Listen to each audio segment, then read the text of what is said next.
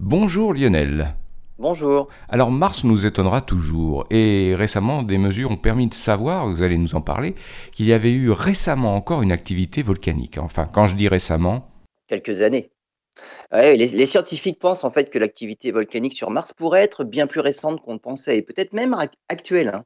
C'est la sonde Mars Reconnaissance Orbiter en orbite autour de la planète rouge qui a photographié ce qui ressemble très fortement à une éruption pyroclastique. hein. C'est une éruption explosive de magma entraînée par des gaz. En surface, la petite sonde a photographié un dépôt compatible avec ce genre d'éruption. Un dépôt complètement lisse et sombre de 13 km de large le long d'une fissure de 32 km de long. Alors même que les grands volcans sont éteints depuis des milliards d'années, on pense que cette éruption-là s'est déroulée simplement dans les derniers 50 000 ans. Mieux encore, le robot Mars Insight, qui s'est posé sur Mars en novembre 2018, est équipé d'un sismomètre pour enregistrer les tremblements de Mars. Il s'est posé à 1600 km d'une zone volcanique et on pense que parmi les données recueillies, deux pourraient être dues à des mouvements de magma dans le sous-sol de la planète rouge.